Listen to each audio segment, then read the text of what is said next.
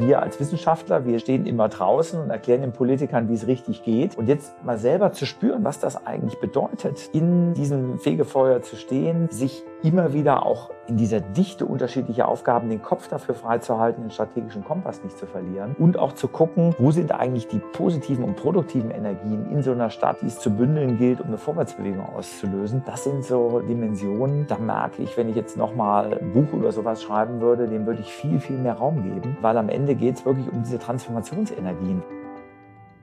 Herzlich willkommen bei Let's Talk Change in unserer Podcast-Reihe diskutieren wir mit relevanten Entscheidungsträgern, inspirierenden Innovatoren und spannenden Visionären, welche Rolle Technologien, Geschäftsinnovationen, Politik und Medien für den Wandel der Wirtschaft und Gesellschaft in Richtung Nachhaltigkeit haben. Mein Name ist David Wortmann. Der Wind der Veränderung weht meistens dann, wenn zusammenkommt, was auf den ersten Blick erstmal nicht zusammenpasst. Dieser Wind der Veränderung weht aktuell in Wuppertal. Professor Uwe Schneidewind, der ehemalige Präsident des renommierten Wuppertal-Instituts, einer der führenden Transformationsforscher unseres Landes und Mitglied des Club of Rome's, hat den unüblichen Sprung aus der Wissenschaft in die Kommunalpolitik gewagt. Er ist seit rund einem Jahr Oberbürgermeister von Wuppertal. Als Forscher hat Uwe die Transformation von urbanen Räumen Richtung Nachhaltigkeit genau analysiert. Jetzt ist er quasi selber Teil seines eigenen Forschungsgegenstandes. Wie ist ihm der Wechsel von der Wissenschaft in das oberste Amt einer Kommune gelungen? Kann er seine wissenschaftlichen Ansätze realpolitisch umsetzen? Gelingt ein nachhaltiges Leben eher in den Städten oder auf dem Lande? Sind wir dem gesellschaftlichen Kipppunkt Richtung Nachhaltigkeit schon viel näher, als wir denken? Welche Erfolgsfaktoren sind notwendig, damit die große Transformation endlich gelingt? Wir ziehen Bilanz. Nicht nur nach einem Jahr aktiver Arbeit an der urbanen Transformationsfront, sondern kommen immer wieder zurück auf Uwes großes Standardwerk, die große Transformation, eine Einführung in die Kunst des gesellschaftlichen Wandels. Ich wünsche euch viel Spaß bei dieser Episode von Let's Talk Change. Wenn euch dieser Podcast gefällt, empfehlt ihn gerne weiter. Ja, hallo und herzlich willkommen zu dieser Episode von Let's Talk Change. Wir haben hier Professor Uwe Schneidewind. Lieber Uwe, schön, dass du hier bist. Ja, freue mich da zu sein. Wir treffen uns in Berlin, aber du bist ja eigentlich Oberbürgermeister von Wuppertal. Und wenn man mal genau nachschaut, stehst du ja an einer gewissen Tradition, denn es gibt ja so einige ehemalige Leiter des Wuppertal-Instituts, deren Leiter bist du nämlich gewesen, aber auch ehemalige Mitarbeiter, die auch in die Politik gewechselt sind. Ernst-Ulrich von Weizsäcker ist in den Deutschen Bundestag gewechselt. Reinhard Loske aus den 90ern noch wurde ja Senator in Bremen, genau. Hermann Ott jetzt Hermann zuletzt Ott, genau. im Deutschen mhm. Bundestag auch. Statt der globalen Politik, der EU-Politik, äh, der Landespolitik wie die Kollegen oder die Bundespolitik, hast du dich für die Lokalpolitik entschieden. Warum? Ja, ich glaube, das hat auch durchaus einiges damit zu tun, wie sich das Wuppertal-Institut über die letzten zehn Jahre entwickelt hat, weil uns hat immer interessiert, wie passieren diese großen Veränderungsprozesse. Und in den letzten Jahren ging der Blick immer mehr auf die Städte, weil das so ein Stück auch die Schmelztiegel eigentlich vieler Transformationen sind. Und wir haben mit vielen Städten international zusammengearbeitet. Aber mir sehr wichtig war, als ich 2010 kam, dass wir eigentlich diesen urbanen Transformationsraum, den wir direkt vor der Haustür haben, Wuppertal, Wiege der industriellen Revolution, also eine Stadt, die Transformationsgeschichte eigentlich atmet, ne? mit Köpfen wie Friedrich Engels, Unternehmen wie Bayer, die dort gegründet wurden, aber auch viele soziale Innovationen, die auch immer mehr zum Gegenstand eigentlich unserer inhaltlichen Arbeit zu machen. Das hat sich sehr intensiv in den zehner Jahren entwickelt und darüber hat sich meine inhaltliche Arbeit immer mehr mit lebensweltlichen Bezügen auch verknüpft geknüpft. Ne? Und viele Kontakte, Netze sind entstanden. Und dann stand dann irgendwann die Frage im Raum, Uwe, könntest du dir eigentlich vorstellen, Oberbürgermeister dieser Stadt zu werden? Und das fühlte sich richtig an. Also weil man doch merkt, wenn man mit tollen Transformationstheorien unterwegs ist, dass da immer so ein Stück fehlt. Ne? Man kann das zwar gut erklären, aber draußen funktioniert es dann doch nicht so. Und entweder kann man sich dann sagen, na gut, die draußen haben es immer noch nicht verstanden, muss ich mal anscheinend nochmal erklären. Oder man gesteht sich ein, dass man vielleicht doch noch nicht alles verstanden hat. Du hast gerade gesagt Transformation. Und in der Tat haben wir ja schon als Menschheit einige Transformationen hinter uns. Zumindestens, ich meine, da wirst du noch viel mehr ausführen können. Aber die Transformation von der Agrargesellschaft zur Industriegesellschaft, wie sie eben Wuppertal, wie du es gerade beschrieben hast, ja auch durchlebt hat. Und das gesamte Ruhrgebiet und äh, viele andere Gebiete inzwischen weltweit ja auch. Und du hast 2018, wenn ich das jetzt richtig in Erinnerung habe, ein Buch geschrieben, das heißt nämlich Die große Transformation, eine Einführung in die Kunst des gesellschaftlichen Wandels. Ist dieses Buch die Zusammenfassung all deiner wissenschaftlichen, akademischen Tätigkeiten der Jahre und Jahrzehnte ja schon davor, um genau diese Transformation zu beschreiben? Ja, absolut. Das war mit eigentlich die Idee, das mal zusammenzufassen, was mich persönlich, aber natürlich auch das Wuppertal-Institut in den 25 Jahren eigentlich geleitet hat. Also was nehmen wir raus aus all diesen Transformationserfahrungen? Und man muss ja sagen, Anfang der 90er Jahre nach der Rio-Konferenz, da war eine Aufbruchstimmung, man hatte ja das Gefühl, jetzt geht's richtig los. Und dann ist ja doch viel Sand ins Getriebe gekommen. Und nochmal ein Stück so zu reflektieren, was löst am Ende eigentlich Bewegung aus? Was sind auch so Hindernisse, die man vielleicht in den 90er Jahren unterschätzt hat? Das ist mit Ziel des Buches. Und eben aber dann einen Blick nach vorne zu entwickeln, wie könnte und müsste es eigentlich laufen. So, das ist ja jetzt die Transformation zur Nachhaltigkeit. Du hast ein wirklich sehr dickes Buch geschrieben, unglaublich vielen Quellenhinweisen. Jetzt trotzdem die Frage, wie würdest du denn diese Transformation beschreiben? Wo müssen wir denn hin?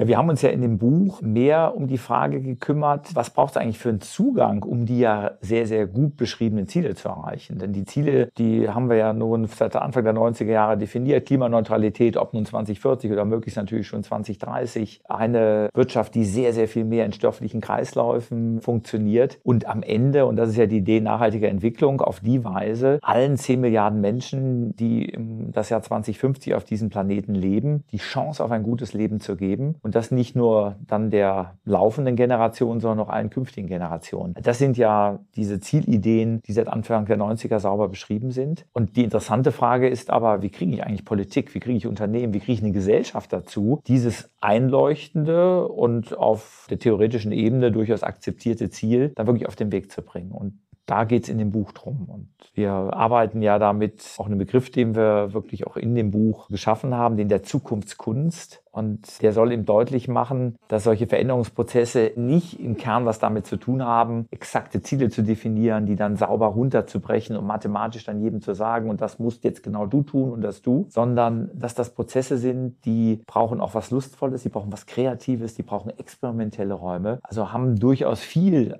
gemein mit auch künstlerischen Prozessen und müssen viel mehr auch schauen auf Energien, die da sind und die ich in kluger Weise miteinander verknüpfe. Insofern steckt da auch eine eigene Transformationstheorie dahinter. Transformation beschreibt ja auch gerade diesen Prozess. Also jetzt nicht das Ziel als solches, sondern wie kommt man dorthin. Jetzt bist du aus diesem akademischen Elfenbeinturm herabgestiegen in die Kommunalpolitik, hast jetzt seit einem Jahr die Ärmel hochgekrempelt und bist Oberbürgermeister in Wuppertal. Was sind denn jetzt deine Erfahrungen gewesen? Wie hast du Wuppertal vorgefunden und hat es damals denn, als du vor einem Jahr angefangen hast, ungefähr den Erwartungen entsprochen, die du vorher hattest? Ja, also ich meine, ich wusste ja, auf welche Stadt ich mich einlasse und welche Voraussetzungen, weil dafür hatten wir ja vom Institut aus schon intensiv in dieser Stadt gearbeitet. Es ist eine Stadt, die, wenn es jetzt um diese Veränderung zur nachhaltigen Entwicklung geht, eigentlich sehr schlechte Voraussetzungen hat. Ne? Also es ist eine sehr autogerechte Stadt nach dem Zweiten Weltkrieg, wie ja viele andere. Im Hinblick auf den Anteil regenerativer Energien hängen wir zum Teil sehr, sehr weit zurück, weil es kaum Flächen gibt für Windenergie. Auch der Solarausbau steht kaum da. Es ist eine Stadt, die mit mit hohen finanziellen Herausforderungen und Problemen. Also da würde man mal sagen, wow, das ist echt eine Nummer, also diese Stadt nachhaltig zu machen. Und klar, auf der anderen Seite gibt es aber extrem viele innovative Akteure in Unternehmen, in der Zivilgesellschaft, die seit 10, 15 Jahren dabei sind, diese Stadt auch in bestimmter Weise neu zu erfinden. Und das jetzt in Beziehung zu setzen und auch zu zeigen, dass eine Stadt wie Wuppertal in den nächsten zehn Jahren gewaltige Schritte nach vorne machen kann, das war das, was mich eben gereizt hat, weil ich glaube, dass diese Stadt sich lange unter Wert verkauft hat und es jetzt darum geht, das in Wert zu setzen. Wuppertal ist auch der Definition zufolge ja eher eine reife Stadt, also nicht eine geplante Stadt, wie man sie ja in Asien häufig vorfindet. Du lachst, weil du halt merkst, ich habe da ein Buch gelesen, weil die Differenzierung wird in der Tat ja auch vorgenommen. Und diese Transformation ist ja durchaus unterschiedlich zu bewerkstelligen. Entweder einer reifen Stadt, die historisch gewachsen ist, wie Wuppertal, oder eben einer geplanten Stadt, die man wirklich auf dem weißen Blatt Papier zeichnen kann. Wenn du jetzt nach deiner Bilanz gefragt werden würdest, was in diesen Tagen ja häufiger passiert, weil du bist jetzt seit einem Jahr Oberbürgermeister, Bürgermeister. Zu welchem Schluss kommst du und wie würdest du jetzt mit der Erfahrung des letzten Jahres die Dinge vielleicht dann doch noch ein bisschen anders anpacken, um diese Transformation, das hat ja auch viel mit Menschen mitnehmen zu tun und Menschen zu begeistern. Was würdest du möglicherweise jetzt auch fortfolgend noch anders machen für die nächsten zwei Legislaturperioden, die nächsten zehn Jahre? Was eben eine Herausforderung jetzt ist nach so einem Jahr, wenn man so einen grundsätzlichen Veränderungsprozess angeht, dann arbeitet man ja sehr stark an grundsätzlichen Strukturen, um auch mehr Veränderungen zu ermöglichen in der Verwaltung Verwaltung, in dem Zusammenbringen unterschiedlicher Akteure. Und nach einem Jahr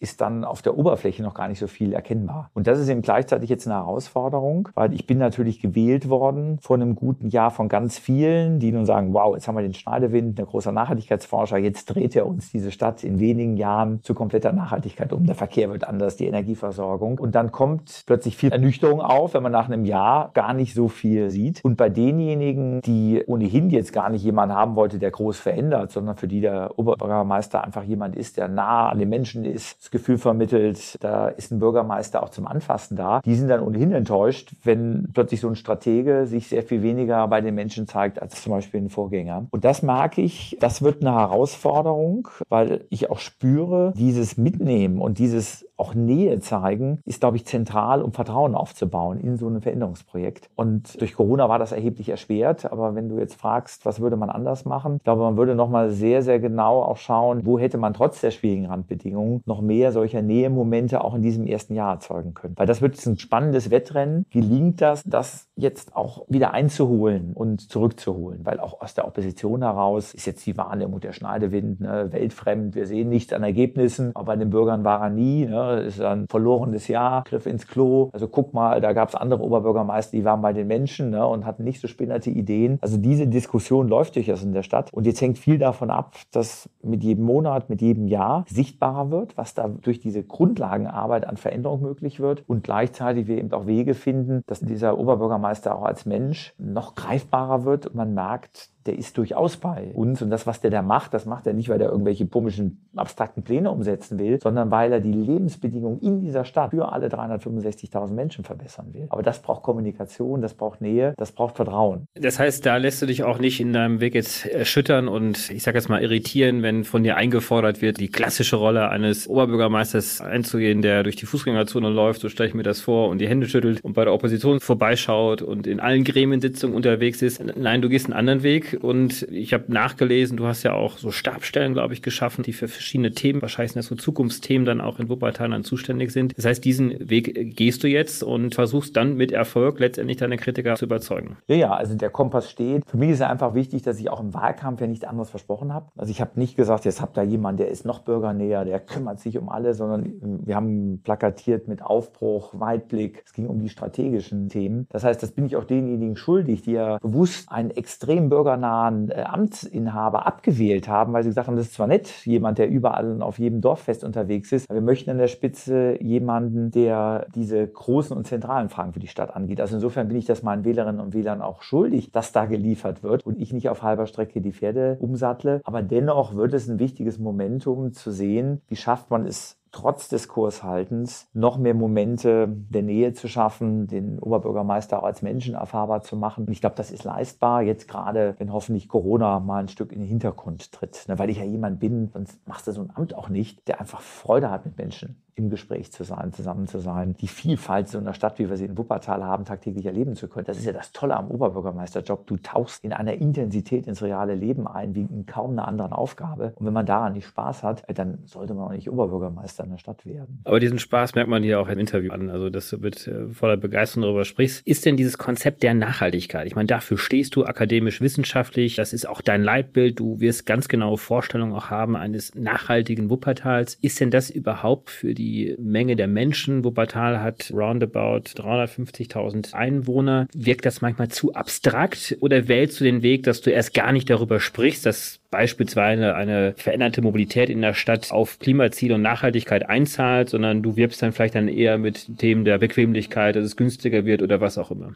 Ja, also im, im Kern geht es ja bei der Nachhaltigkeit um diese Chance, allen Menschen die Möglichkeit zu einem guten Leben zu ermöglichen. Und wenn man das auf diese Ebene runterbricht, dann ist das, glaube ich, auch jedem in so einer Stadt sehr einsichtig. Ne? Also weil zu dem guten Leben gehört ganz viel, was wir Teilhabe nennen. Ne? Also eingebettet zu sein in den Quartier, in soziale Zusammenhänge, die einem eine Sicherheit, eine Geborgenheit vermitteln, die Möglichkeit zu haben, an Bildungs-, an Aufstiegschancen teilzuhaben, in so einer Stadt ja, einfach Lebensqualität zu erfahren. fahren, auf schönen Plätzen, durch Zugang in die Natur. Und auf der anderen Seite ist natürlich vielen Menschen spätestens jetzt nach diesen letzten Sommern klar, dass diese ökologische Dimension ganz, ganz viel eben auch mit der Lebensqualität in der Stadt zu tun hat. Risiken durch Hochwasser, die dort auftreten, Hitzesommer, die es dann fast unerträglich machen, in Städten, in Innenstadtzentren noch zu leben. Plötzlich klar ist auch diese ökologischen Fragen, die haben ganz, ganz viel mit mir, meiner Lebensqualität und dem Miteinander in so einer Stadt zu tun. Und ich glaube, in solche Bilder muss man sie übersetzen. Und das versuchen wir eben bei den einzelnen Themen. Ist denn, wenn man sich jetzt mal diese Dualität Leben auf dem Land auf der einen Seite und Leben in der Stadt anschaut, was ist denn das Nachhaltigere? Was ist denn das auch innerhalb der planetarischen Grenzen auch langfristig leben zu können für eine Weltbevölkerung, die auf 10, 11 Milliarden hinsteuert? Was ist denn das Nachhaltigere? Weil aktuell ist es ja so, dass die Menschheit in einem riesengroßen Umzug begriffen ist. Seit rund 100 Jahren ziehen wir in die Städte hinein. Über die Hälfte der Weltbevölkerung lebt bereits schon in Städten, in Metropolen. China, das habe ich dann auch nochmal nachgelesen, hat äh, allein in den beiden Jahren 2008 bis 2010 so viel Tonnen Beton verbaut wie die USA im gesamten 20. Jahrhundert. Also ein riesengroßer CO2-Fußabdruck, der entstanden ist. Das auf der einen Seite, aber auf der anderen Seite kann man ja auch bei dir nachlesen, dass der Pro-Kopf-Verbrauch eines Menschen in den Städten dann doch sehr viel geringer ist als auf dem Land. Ja, ich meine, wir haben diesen Trend in die Städte und diese Zahlen sind wirklich imposant. Die haben uns auch in den Studien immer wieder tief beeindruckt. Und das dass wir diesen Trend haben, in die Städte zu ziehen. 2050 werden 80 Prozent der Menschen weltweit in Städten leben, hat natürlich mit dieser gewaltigen Wachstums- und Innovationsdynamik in der Weltgesellschaft zu tun. Weil Städte sind die Orte, in denen ich in einer ganz anderen Form Individualität ausleben kann. Also Städte sind ja Orte, die mit ihrer auch großen Anonymität mir Freiräume geben. Städte sind die Orte, wo plötzlich Vielfalt sich sammelt, eine Menschen aus unterschiedlichen Kontexten und Kulturen. In hoch innovativen Gesellschaften ist das zentral. Ne? Dadurch sind Städte die Innovationszentren, ziehen die Unternehmen entsprechend an. Und das ist der Grund, warum wir diese Dynamik hin zu den Städten haben. Dadurch werden gleichzeitig aber Städte zu den Hauptverursachern von CO2-Emissionen und auch Ressourcenverbräuchen, wie du das skizziert hast. Und die große Frage ist nun, wie kann ich Städte so gestalten, dass sie all diesen Nachhaltigkeits- und Klimazielen gerecht werden. Und das kann ich nie isoliert mit einer einzelnen Stadt, sondern ich muss sie eigentlich immer in Bezug auch zu dem umgebenden ländlichen Raum sehen. Und ganz entscheidend ist, dass neben all dem technischen Schnickschnack, den wir dann in Städten brauchen, dass neue Formen von Lebensstilmustern sich gerade auch in den Städten dann herausprägen. Denn diese Individualität war oft eben auch mit einem gewaltigen Konsumwachstum verbunden. Eine Wohnung werden immer größer, man braucht noch ein zweites Auto in der Stadt. Man konsumiert plötzlich sehr, sehr viel mehr. Und ob das gelingt, sagen wir, einen suffizienten Lebensstil des Genug in Städten zu denken, ohne all diese kreative und Innovationsdynamik rauszugeben, das ist eigentlich die kulturelle Herausforderung. Und da spielen jetzt die ländlichen Räume wirklich eine ganz wichtige Rolle. Also wir, wir haben ja zum Teil jetzt auch wieder ja eine Umzugsbewegung gerade kreativer Milieus von den Städten in äh, die ländlichen Räume, weil man dort ganz neue Formen von Lebensformen auch praktiziert, die so einer Idee des Genugs genügen und dennoch jetzt gerade über die digitalen Möglichkeiten in diese kreativen Anregungsräume verbunden bleibt. Und ich glaube, das Rennen ist offen, wie sich diese Verteilung von Menschen im Raum in den nächsten Jahrzehnten entwickeln wird. Und es ist gut zu sehen, dass es auch wieder eine neue Dynamik auf dem Land auch gibt. Und ich glaube, diese Einseitigkeit, alles zieht in die Städte, sich zugunsten vielfältigerer Muster auch ausdifferenzieren wird. Ob dann der CO2-Fußabdruck gleich gering auch bleibt, weil Mobilitätsbedürfnisse auf dem Land natürlich auch nochmal größer werden, steht nochmal auf einem anderen Blatt Papier, aber wird sicherlich auch sehr stark damit zu tun haben, wie weiter auf dem Land die Mobilitätswende gelingt und die Antriebssysteme andere und nachhaltiger werden. Wir haben jetzt ein bisschen gesprochen über deinen Weg von der Wissenschaft in die Politik hinein. Du bist mit der Realität konfrontiert, du bist ja auch noch mittendrin. Eigentlich ist es viel zu früh, Bilanz zu ziehen nach einem Jahr. Du hast von zehn Jahren gesprochen, das würde zwei Amtsperioden sein eines Oberbürgermeisters Bürgermeisters in Wuppertal. Also eine Wiederwahl sei dir dann auch gewünscht, damit du dann auch weitermachen kannst. Jetzt will ich mal nach vorne schauen. Wenn du jetzt irgendwann nochmal in der Wissenschaft landen würdest, würdest du jetzt schon sagen, dass du das ein oder andere, was du jetzt in der Realität, in der kommunalen Praxis erlebt hast, anders bewerten würdest und vielleicht auch wissenschaftlich nochmal anders beschreiben würdest? Also mit anderen Worten, stimmt die wissenschaftliche Beschreibung dessen, was du jetzt machst, eins zu eins mit dem überein? Ich meine, wir haben ja in den letzten Arbeiten, gerade dieses Buch, das du angesprochen hast, nochmal einen ganz anderen Fokus gelegt, gerade gerade auf dieses Thema Energien, Emotionen, solche Dimensionen, die gerade in künstlerischen Beschreibungen und sagen wir, im künstlerischen Umgang eine zentrale Rolle spielen und die in diesen sehr rationalen Klimadebatte ganz selten vorkommen. Und da merke ich jetzt, wenn man in das reale Feld eintaucht, was das für ein relevanter Faktor ist. Ne? Also auch auf einer ganz persönlichen Ebene eben zu spüren, mit welcher Intensität auch von negativer Emotion man zum Beispiel in der politischen Verantwortungsträgerrolle konfrontiert ist und einen das ja nicht unberührt lässt. Weil wir als Wissenschaftler, wir stehen immer draußen und erklären den Politikern, wie es richtig geht. Und jetzt mal selber zu spüren, was das eigentlich bedeutet, in diesem Fegefeuer zu stehen, sich immer wieder auch in dieser Dichte unterschiedlicher Aufgaben den Kopf dafür freizuhalten, den strategischen Kompass nicht zu verlieren und auch zu gucken, wo sind eigentlich die positiven und produktiven Energien in so einer Stadt, die es zu bündeln gilt, um eine Vorwärtsbewegung auszulösen. Das sind so Dimensionen, da merke ich, wenn ich jetzt nochmal ein Buch über sowas schreiben würde, dem würde ich viel, viel mehr Raum geben, weil am Ende geht es wirklich um diese Transformationsenergien, weil kognitiv und wie das eigentlich laufen müsste, haben wir längst sortiert, aber wir brauchen eine andere Form des klugen Umgangs mit den energetischen Feldern und Energiekonstellationen. Und äh, da bin ich natürlich jetzt mittendrin, zu schauen, wie sehen die Muster da eigentlich aus? Ne? Wie agierst du jetzt als ein Oberbürgermeister, der keine eigene Ratsmehrheit hat? Ne? Wie nutzt du diese politischen Profilierungsmechanismen, die da sind, um dann am Ende doch größere und langfristige Projekte auf den Weg zu bringen? Wie bringst du eigentlich zivilgesellschaftlich unternehmerische Akteure mit ihrer Kraft in so ein Feld mit ein? Also ich nutze oft sehr gerne, weil wir sind ja Tanzstadt in Wuppertal als Pina Bausch statt, das Bild des Choreografen. Also gerade wenn man jetzt Choreografie wie Pina Bausch versteht, als Choreografin, die mit Tänzerinnen und Tänzern arbeitet, ne, die immer wieder sehr genau geschaut hat, was steckt in diesen einzelnen Menschen drin, was sucht er den Ausdruck und das dann eben in wunderbaren Choreografien zusammenzubringen. Also das sind eigentlich Bilder und Metaphern, die vermutlich den Job eines Oberbürgermeisters im Hinblick auf solche Veränderungsprozesse sehr viel besser fassen als die Lektüre der nordrhein-westfälischen Gemeindeordnung von Paragraph 1 bis Paragraph X. Das ist eine sehr interessante Beobachtung. Jetzt gibt es ja seit neuestem einige andere Oberbürgermeisterinnen. Wenn ich jetzt auf Lüneburg mal schaue mit Claudia Kalisch, die ist ja auch dort angetreten und hat gewonnen und ist ja auch mit einer ganz starken Nachhaltigkeitsagenda dort angetreten. Wenn du ihr jetzt und natürlich auch vielen, vielen anderen Oberbürgermeistern in Deutschland und auch darüber hinaus einen Rat oder mehrere Räte geben möchtest, welcher Rat ist das denn? Also worauf müssten sie jetzt genau achten, um einen guten Start in die Amtszeit zu haben? Also ich glaube, dass die wichtigste Erfahrung aus so einem Jahr ist, dass man extrem demütig wird, solche tollen Ratschläge zu geben. Also weil man einen extrem hohen Respekt vor all denjenigen bekommt, die sich so einer Oberbürgermeisteraufgabe zum Teil ja erfolgreich seit Jahren stellen. Ne? Also solche, diesen Impuls zum Rat geben, der hat im Vergleich zu meiner Wissenschaftlerexistenz erheblich nachgelassen. Das ist ja ungefähr so, wie man Kinder erzieht. Ne? Da hat man vorher auch tolle Ideen, was alles passieren muss. Und dann erlebt man diese Urgewalt und wird plötzlich ganz demütig, wenn das dann doch irgendwie mit den Kindern gelingt, weil man merkt, da ist viel weniger von dem, was einem andere als tolle Ratschläge geben, dann auch konkret umzusetzen. Also ich glaube, was sehr, sehr wichtig ist, auf die eigenen inneren Kraftquellen in diesem Job zu achten. Uwe, wenn du jetzt über die sozialen, gesellschaftlichen Kipppunkte sprichst, was glaubst du, brauchen wir noch?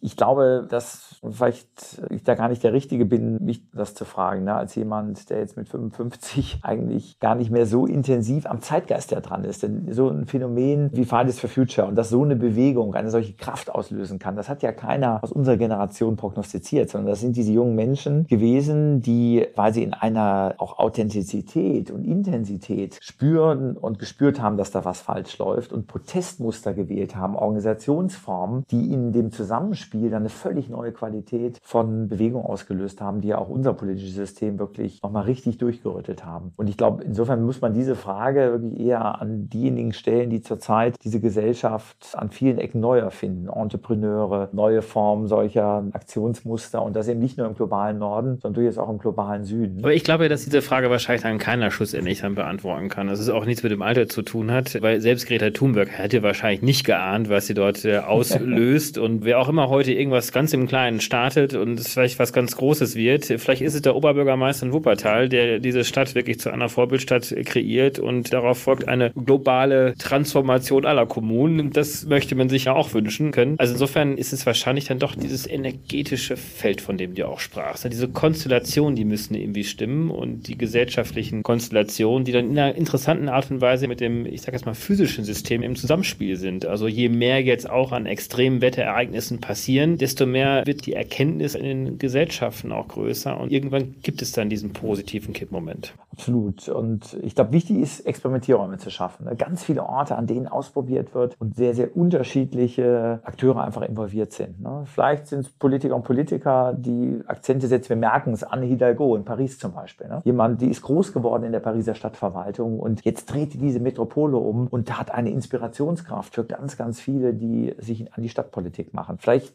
Künstlerinnen und Künstler, Filmemacher und Filmemacher, die einen Film produzieren, der eine solche Intensität und Eindrücklichkeit hat, dass er wachrüttelt. Wir hatten das ja damals mit dem El Gore-Film so ein Stück. Oder ein Unternehmen, das ähnlich wie wir es ja auch in der digitalen Revolution hatten, eine Kraft entfaltet und eine Gestaltungslust auslöst, die in ganz, ganz viele Branchen überspringt. Also da sind, glaube ich, sehr unterschiedliche Muster denkbar und darum wirklich den Zukunftskünstler und die Zukunftskünstlerin in jedem und in jeder Arena wecken und ausprobieren. Ne? Dann ist die Chance, dass wir dann irgendwann den katalytischen Punkt erreichen, glaube ich, am größten. Und wahrscheinlich auch eine Kombination all der eben von dir benannten Dinge. Vielleicht letztes Thema. Wie schaust du als Kommunalpolitiker auf die internationale Politik? Wie wichtig ist es, dass es jetzt in Glasgow zu einer ambitionierten Einigung der Weltgemeinschaft kommt? Also für uns hat natürlich das, was jetzt an stabilem Erwartungshorizont auf globaler Ebene hergestellt wird, durchaus eine wichtige Rückwirkung, weil nur darüber entsteht dann auch eine entsprechende Verbindlichkeit nationaler Politiken, die wirklich ambitioniert etwas will. Und das schafft uns die Kulissen, um das in den Kommunen noch umzusetzen. Wir brauchen von der Bundesregierung jetzt extrem engagierte Programme. Die wird sie aber nur machen, wenn klar ist, da ist man in gegenseitigen Verpflichtungen auf der globalen Ebene Ebene auch eingetreten. Und darum stabilisiert sich eigentlich das System von der Umsetzung im kommunalen bis hin zu den globalen Vereinbarungen. Und das lässt mich jetzt schon auch mit viel Aufmerksamkeit nach Glasgow schauen und hoffen, dass trotz jetzt dieser schwierigen Signale aus China und Russland dafür die verbleibenden, von den verbleibenden Staaten ein hoher Umsetzungswille ausgeht. Ganz besten Dank dir für dieses tolle Gespräch. Ich glaube, du bist wirklich ein sehr gutes Vorbild für viele, die sich jetzt auch auf den Weg machen, auf der kommunalen Ebene, aber auch den Mut haben, zwischen den Welten zu wandern. Du hast den Weg von der Wissenschaft in die Politik gemacht. Es können andere den Weg auch von der Politik in die Unternehmenswelt machen und auch andersherum. Wir brauchen wirklich alle. Das hat auch dieses Gespräch einfach gezeigt. Ganz, ganz herzlichen Dank dir nochmal. Vielen Dank. Herzlichen Dank fürs Einschalten. Wir hoffen, dass Sie beim nächsten Mal bei Let's Talk Change wieder dabei sind. Dieser Podcast wird realisiert durch DWR ECO, einer internationalen Cleantech-Beratung für Kommunikation, Politikberatung und Geschäftsstrategien.